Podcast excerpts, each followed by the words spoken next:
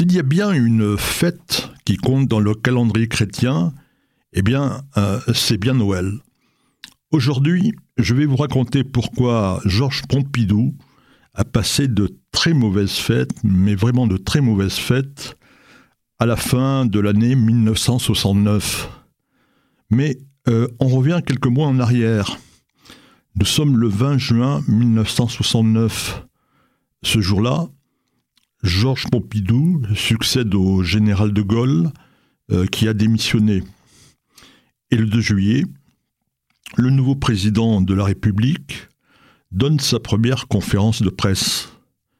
Devant les journalistes, à l'Élysée, Pompidou, qui a longtemps travaillé à la Banque Rothschild, déclare La France doit défendre ses propres intérêts moraux et matériels, qui sont considérables ils tiennent en particulier à ses bonnes relations avec les nations arabes. À Jérusalem, Golda Meir, le Premier ministre, a compris le message. Pompidou va poursuivre et même accentuer la politique anti-israélienne de De Gaulle. Paris confirme l'embargo sur les armes à destination d'Israël. Un vrai problème car Tzal a acheté tout son équipement militaire en France. Trois jours avant le début de la guerre des six jours, le 2 juin 1967, la France a décrété un premier embargo. Il porte sur ce que Paris appelle alors les armes offensives. Mais la France va passer à un autre stade. C'est à la fin de l'année 1968 les terroristes palestiniens de Yasser Arafat lancent des attentats depuis le Liban. En représailles, Tzal envoie le 28 décembre 1968 un commando. Et le commando de Tzal va détruire 13 avions arabes qui sont parqués à l'aéroport de Beyrouth. Il n'y a pas une seule victime. Mais De Gaulle décide d'élargir l'embargo qui devient donc total à la fin de 1968. Parmi le matériel qui a été commandé et payé par Israël, il y a des vedettes, des vedettes qui sont bloquées à Cherbourg. Israël en a absolument besoin. Ces navires sont indispensables. Israël doit faire face en effet aux menaces des navires de guerre égyptiens qui ont été offerts à Nasser par l'Union soviétique. La marine de guerre israélienne avait compté transformer ses vedettes en canonnières, lance-missiles, une fois les bateaux arrivés à Haïfa. Israël avait commandé 12 vedettes à la France, c'était en 1965. Cinq d'entre elles ont été livrées à quelques mois avant l'embargo de 1967. Les Israéliens ont réussi ensuite à s'emparer de deux d'entre elles en prétextant des essais.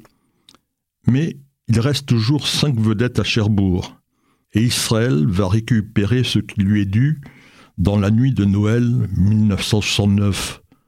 Pour cela, le Mossad met en place un plan audacieux, très audacieux.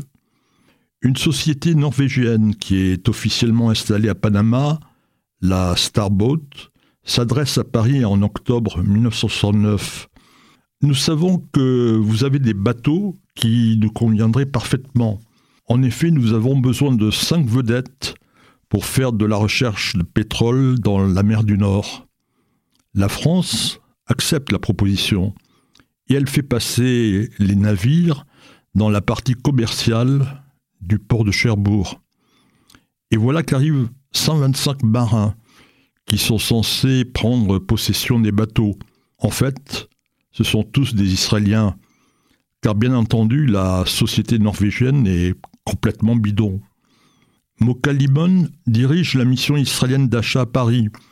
Il a compris qu'il ne faut pas perdre de temps.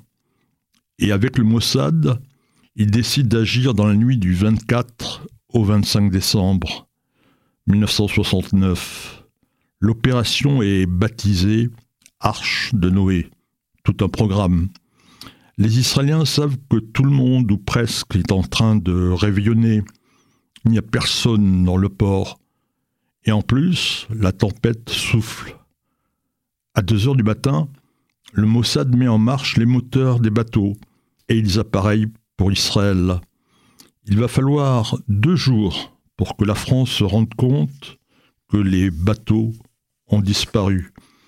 Le ministre de la Défense nationale, c'est Michel Debré.